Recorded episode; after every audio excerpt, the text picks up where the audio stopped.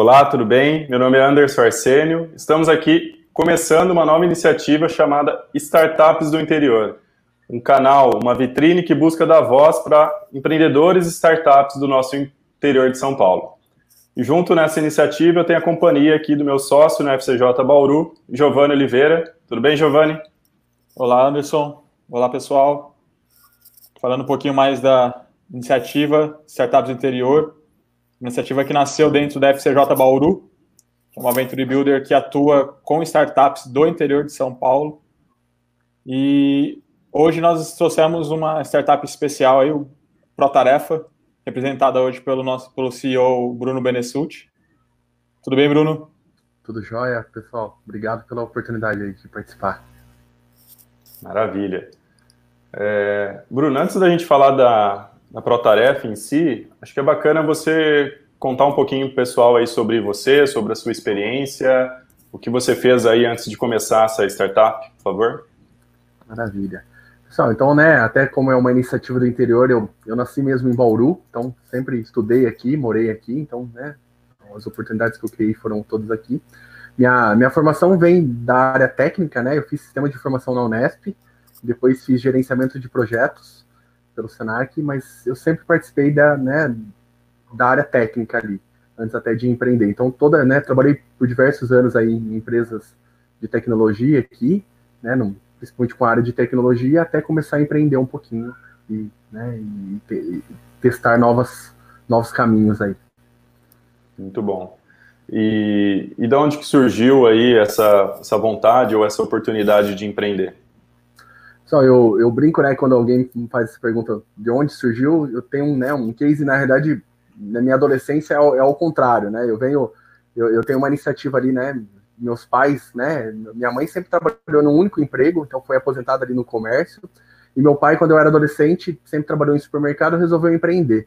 Eu lembro que eu, eu brinco que eu tenho uma, que eu começo minha jornada empreendedora ali ao contrário, né, eu começo com uma, um mau exemplo, porque meu pai, né, depois de três ou quatro anos ali, acabou falindo e perdendo tudo mesmo. A gente perdeu casa, perdeu carro da época do, que a gente tinha, né? Então aquilo ali no início me gerou um grande trauma. Eu lembro que quando eu fui prestar vestibular, quando eu fui né, estudar na faculdade, eu lembro que eu sempre pensava, não vou empreender, não vou empreender, né? Vou, vou seguir concurso, vou seguir carreira aí de alguma empresa, né? Mas depois que você começa, né, pensar um pouquinho e, e, aquilo, na realidade, hoje me traz uma grande experiência, né? Acho que mais do que né, não dar certo é, é, um é uma das possibilidades, né, que a gente tem, né? Mas a, ali nos trouxe uma visão muito maior do que, né, de poder empreender, de poder criar, ter, né, ter sua própria iniciativa, poder ajudar as pessoas, poder contribuir pela sociedade. Então, assim, até pela minha formação um pouquinho ali dentro da Unesp, isso depois, né, uma forma de contribuir um pouquinho, né, para o mercado, contribuir um pouquinho, veio essa vontade ali de empreender um pouquinho. Legal. E lembrando aí o início da, da Protarefa, como que surgiu essa ideia, como que surgiu né, a identificação dessa oportunidade? É, o, o Protarefa ele surge, na realidade, dentro de uma outra startup, né? Então, aonde eu comecei mesmo a empreender, chamada Digital Labs. E né, a Digital Labs era um, uma startup ali que tinha um braço de serviços, né, para que ela mantinha todo mundo ali, uma receita para todos os sócios, e, e, criava alguns produtos ali, né, dentro das iniciativas surgiu o Protarefa ali. Né, o Protarefa, na verdade, surge ali de uma necessidade interna de organização, de falta de, né, de organização, de, de, de a gente ter é, tarefas espalhadas em e-mail, WhatsApp, né, essa falta de organização, entender que não existia uma ferramenta para pequenas empresas ali, ou para empresas menores. Né? Todas as soluções nesse sentido eram para eram para empresas grandes ou, ou que, que né, precisavam de milhares de reais ali para ser implementado. Então, o ProTarefa surge com essa ideia de que vamos ser um software simples para pequenas e médias empresas ali, mas que eu não preciso de tantas horas de né, de, de dedicação para poder começar a usar. Eu simplesmente vou lá, modelo as atividades ali e começo a usar de forma simples ali. Então ela surge dessa necessidade e depois, né, dessa necessidade ali, o Protarefa acabou, né, participando de alguns processos ali, né, do, do Sebrae, alguns processos ali, o Startup SP, então onde a gente veio validando e veio, né, o produto vem sofrendo várias mudanças ali evoluções a partir disso, né? Mas a ideia surge mesmo de uma necessidade ali que a gente tinha interna. Legal. E aí você até já falou um pouquinho do, do, do problema, de onde surgiu, mas qual que é o real problema que vocês resolvem hoje e o que, que é a solução? O que, que o Protarefa faz hoje? Se você pudesse falar sobre a ferramenta em si e o problema que vocês resolvem, que vocês atacam. É, hoje, se a gente pegar o Protarefa, né, pegar alguma empresa aí, pequena ou média que está crescendo, ou até grande, a gente vai dizer que às vezes o, o dono, o gestor ali, será que eles sabem exatamente o que está acontecendo dentro da empresa nesse momento? Quem está com muitas atividades, se, quem está com poucas, quem está com tarefas atrasadas, e a gente percebeu que é uma realidade não só, né, não só ali da startup que a gente tinha, mas do, das empresas em geral. Elas não enxergam, é, né, elas não, não entendem, não tem a fotografia ali nesse momento o que está acontecendo na minha empresa, né? E a gente sabe, por exemplo, que tem empresas de alguns setores que, que até perca de prazo geram multas, geram, então as empresas acabam, né, não sabendo exatamente o que está acontecendo. Então, o Prototarefa ele vem, né, para tentar organizar, né, tentar organizar as atividades que estão às vezes espalhadas em WhatsApp, em planilhas, e até eu, né, eu, eu digo que às vezes é, o, o, processo, como ela trabalha, às vezes está às vezes na mente dos funcionários, né? Então, às vezes, a gente sabe que, tem aquelas empresas que às vezes tem um funcionário ali de há 10 a 15 anos que conhece de tudo, e quando esse funcionário se aposenta ou deixa a empresa, a empresa também acaba perdendo muito dessas, né, desses processos, de, de como ela trabalha ali. Então, a, a ideia do Protarefa é organizar isso de que forma que as pessoas, ninguém precisa exatamente saber o que está acontecendo, né? Ela tem que se preocupar no, nas atividades dela, no que ela tem que fazer, e a partir dali, depois que ela terminou, para quem vai, o que, que vai acontecer depois ali, é o sistema que vai cuidar dessa, dessa melhoria ali, dessas atividades, dessas sequências ali. Bruno, podemos entender então que o Protarefa é um BPM? De uma certa forma, sim, né? Porém, a gente tentou simplificar, vamos dizer assim, né? A gente sabe hoje que existem grandes soluções BPM ali, né, no mercado, porém a gente sabe também que para implementar um BPM desse vai exigir dezenas de horas de consultoria, às vezes paga, né, de, de algum consultor, não que dentro do Protarefa não possa também, a gente tem algum consultor ali trabalhando para esse cliente. Porém, a ideia é ser muito simples, né? Muito rápido. Então, a ideia é a gente modelar esses processos em poucos minutos ali, ou, né, em, em alguns minutos ali, e as empresas poderem utilizando isso. Então, a, a, de uma certa forma, a gente vem até por essa ideia de, de, no início atender as pequenas e médias, a gente veio simplificando, né? Então, numa interface bem web, bem simples, né, com aplicativos, algo, algo mais moderno, porém simplista, né, para que as pessoas também pudessem, para que qualquer empresa pudesse modelar ali seus processos. Legal. Muito bom. E você tem sócios ou sócias? E se sim, como que você conheceu eles? É, o, hoje eu tenho dois sócios, né? Então o primeiro tá, tá comigo desde o início. Então a, a ideia ali, ele estudou comigo, ele fez faculdade comigo ali. Então, né, ele é sócio comigo desde a, da outra, né, onde o, da outra empresa, a startup ali que, que o Protodef foi criado. Então, a, na realidade, a, a Digital Labs foi de uma ideia dele ali, então, né, onde ele trouxe algumas pessoas próximas dele e a gente começou a montar essa empresa, né, e, inclusive a ideia hoje do Protodef é, é dele também, né, então foi uma pessoa que eu tinha proximidade na faculdade, né, que acabou saindo depois da cidade aqui, empreendendo em outras coisas e voltou para cá. Então a gente, né, essa relação bem próxima ali de, de amigo de faculdade. E o outro, a, a, gente acabou conhecendo, ele é mais recente, ele, na realidade, né, o outro sócio, ele era um mentor, então ele começou como mentor do Protarefa, então a, ajudando o Protarefa ali, né, a dando a visão, né, até porque ele é consultor, dando uma visão de consultor ali no produto, e a gente acabou dando tão certo, ele acabou nos ajudando tanto, que a gente precisou de uma oportunidade, às vezes, para a área mais de negócios ali, e enxergou ele algo, né, algo uh, que, que ele poderia contribuir para a gente ali. Então, né, o, às vezes o sócio está muito perto do que a gente, mais perto do que a gente imagina ali, né, um colega de faculdade e outro, né, um mentor do próprio produto. Então, na verdade, são esses dois sócios hoje que, que o Protarefa tem junto comigo. Legal. Que legal. E é assim, só fazer um comentário, né, Giovanni? É, a gente recebe né, bastante startup, tem contato com bastante empreendedor que está iniciando a jornada e, e, existe sempre essa dúvida de como encontrar um sócio né, que realmente consiga compor comigo ali o time fundador. E, e, o caso do Bruno aí tem duas referências interessantes, né? Então, uma faculdade, de repente tá, tá ali já dentro do teu ciclo e teu círculo, né, de, de colegas, de amigos e pode fazer sentido você convidar e começar a trabalhar junto com essas pessoas.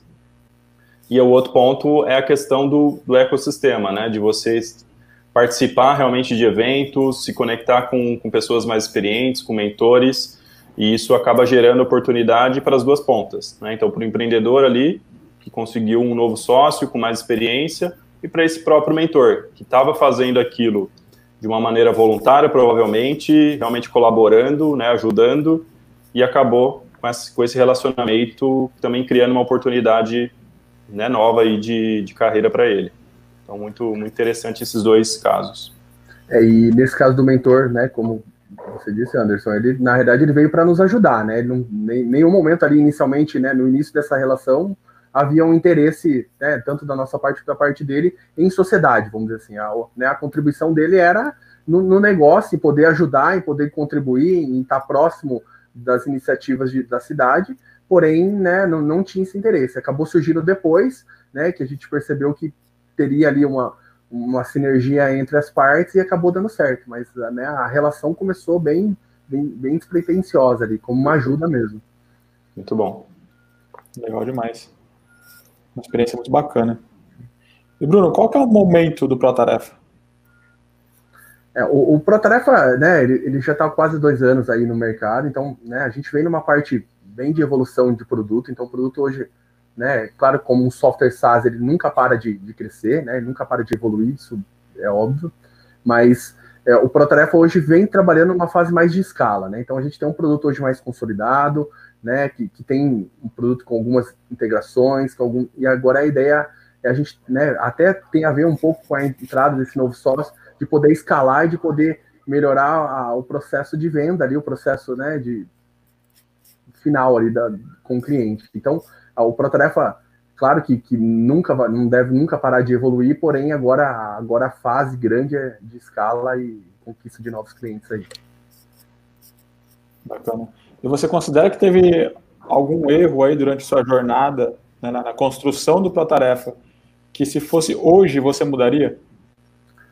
É, é, na construção, eu acho que, que, né, claro que a evolução do produto, né, a gente, quando você vai estar empreendendo, principalmente com startups mudanças são dinâmicas, é muito rápido.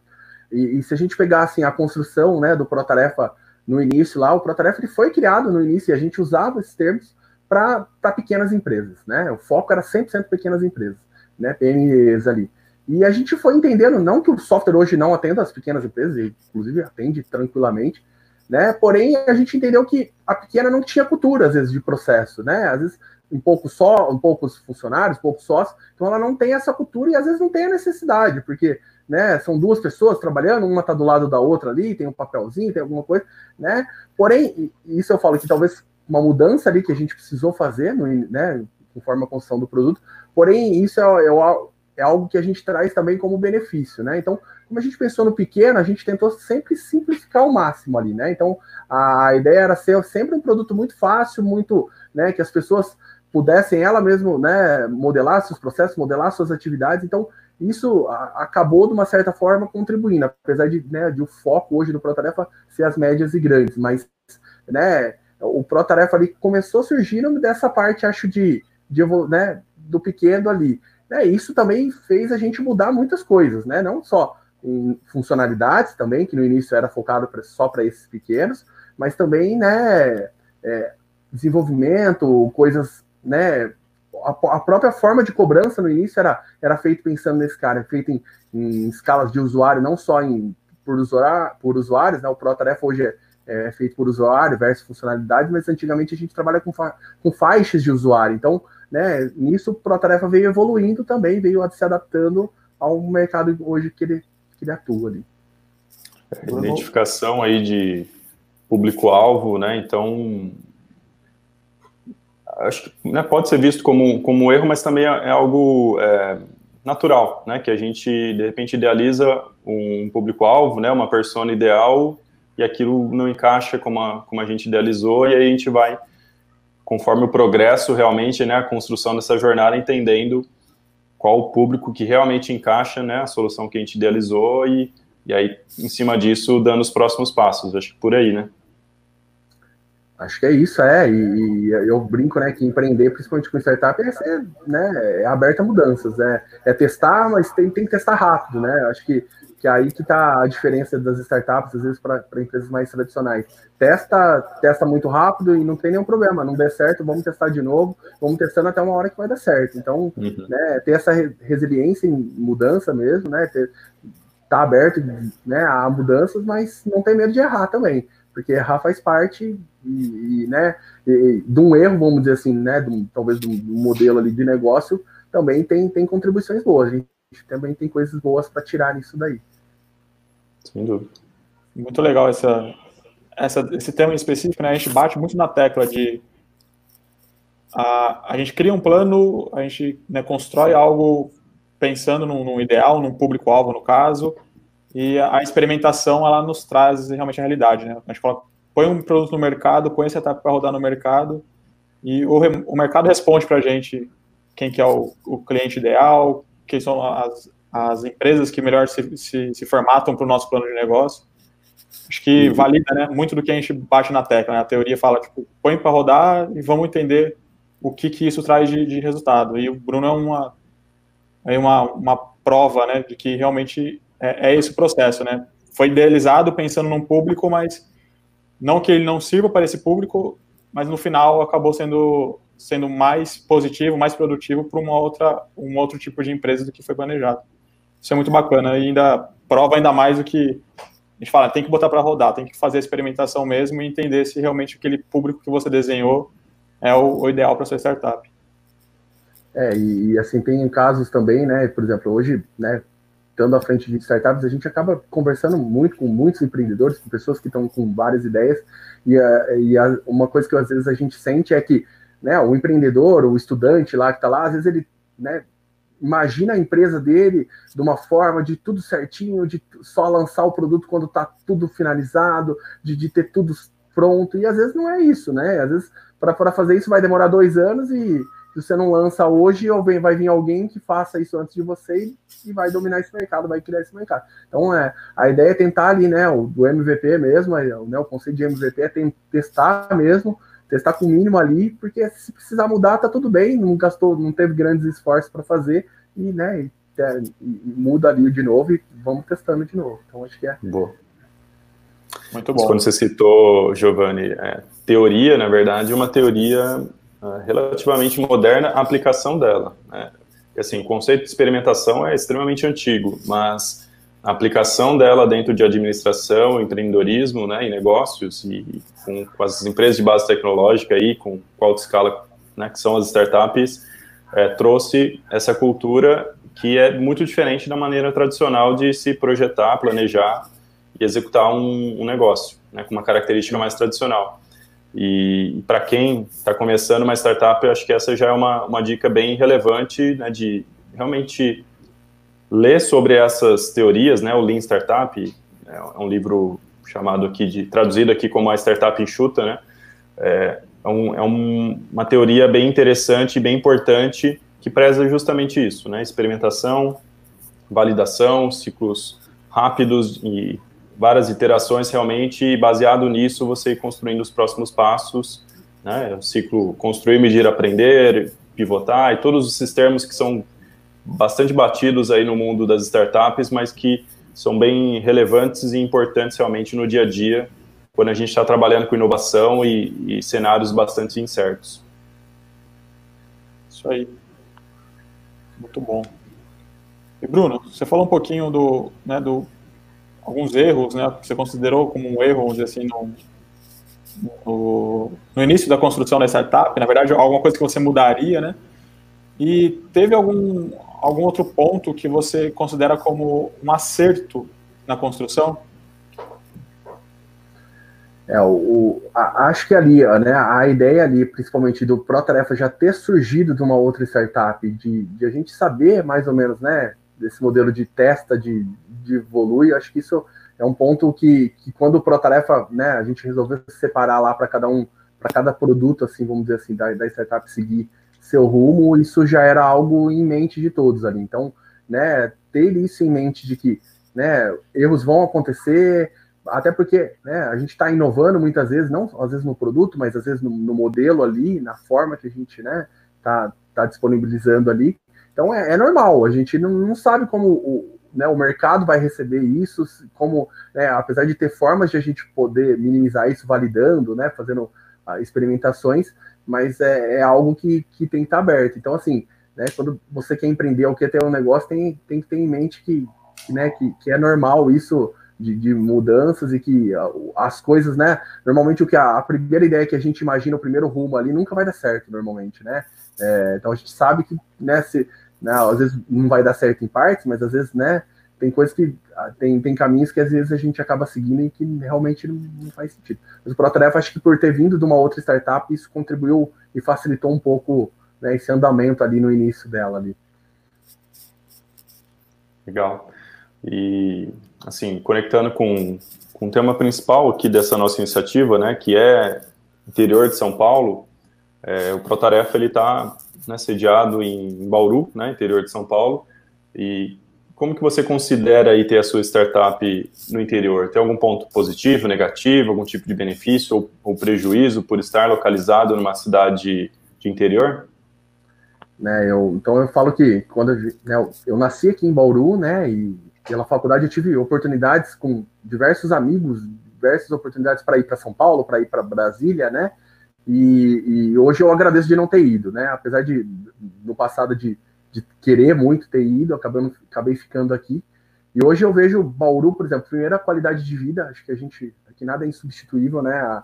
Tá num grande centro ali em São Paulo, a loucura que é ali, né? Claro que, que lá tem mais oportunidades, porém, né, Bauru também se mostra um grande potencial né? Por exemplo, Bauru tem diversas universidades, então a gente tem talentos aqui muito fortes, né? E que às vezes as empresas, por não estarem aqui, é que eles acabam, né? Como eu pensei no passado de ir para São Paulo, as empresas, né? As pessoas acabam indo. Então, ter iniciativas em Bauru, fortalecendo, acho, o ecossistema, a tendência é que a gente mantenha esses talentos para cá, né? Então, né, oportunidades a gente, tanto em mão de obra, tanto em negócios, né? Bauru, né? Agora vem evoluindo muito nessa área, né, principalmente para o interior aqui. Então, né, agora works, né, é, modelos de aceleração, venture builders indo para cá. Então, acho que ó, agora a oportunidade está aberta para a gente e, né, e, e, hoje, vamos dizer assim, fazer negócio é global, né? Você não precisa estar em São Paulo, estar tá em Curitiba, estar tá em Brasília para fazer negócio com, com empresas de lá. Hoje é muito fácil, né? Agora, em épocas de home office, mais ainda, né? As empresas estão muito mais né? Então não existe uma sede, tá? Uma sede, né? Tanto que hoje até em questão de, de, de local para tarefa hoje é um co-work, então trabalha num co-work, né? Então, né? Não precisa ter um lugar físico ou ter uma sede em alguma capital para fechar algum negócio ou ter alguma oportunidade. Isso não, não impede da gente crescer e de conquistar as oportunidades ali. Muito bom. E para a gente já caminhar aqui para o fim do nosso bate-papo, é, quais dicas você deixaria para quem está começando a empreender, está querendo, começando a pensar nisso? Acho que o primeiro é, né, não, não ter medo de mudanças, é, faz parte, acho que empreender, faz parte os erros, né? Então, assim, assim como eu tinha uma experiência negativa do empreendimento do meu pai, é, errar faz parte, não dá certo também, então né, não tenha medo, isso é, vai fazer parte ali de, né, empreender já é um grande risco, né? Empreender em startup mais ainda, mas uhum. não ter esse medo de, de, principalmente de empreender, né? E, e, também assim, eu falo não, né? Não ter uma ideia, ter alguém, não ter medo de, de ir para frente com ela, mais difícil que ela pareça, às vezes, né? A gente sabe de grandes casos aí, coisas que a gente imagináveis num passado e que hoje existem, que hoje fazem parte do nosso cotidiano ali. Então, né? Não ter medo, ser resiliente e, e, em questão de sócio, né? Às vezes foi falado aí também, né? Às vezes o sócio ali é a pessoa que está do seu lado, é a pessoa que está na sua convivência ali. Você não precisa, às vezes, arrumar um sócio que tem milhares de reais, né, para tentar validar uma ideia ali, não. Né? Às vezes a, a pessoa ali é o parceiro tecnológico seu, alguém que, que, que encara essa ideia junto com você, está do seu lado e muitas vezes, né, basta você juntar essas ideias ali, juntar essas mão de obras para seguir um caminho ali. Muito bom. Excelente. Uh, então, agradeço, né, Bruno, pela, pela disponibilidade, por todo né, conhecimento, experiência aí compartilhada. E para você que, que gostou e quer ouvir outros casos, outros casos de sucesso aqui do nosso interior, continua acompanhando que, que vem muito mais pela frente. Obrigado e até a próxima. Obrigado, Anderson. Obrigado, Bruno. Obrigado, pessoal. Valeu, Valeu pela oportunidade.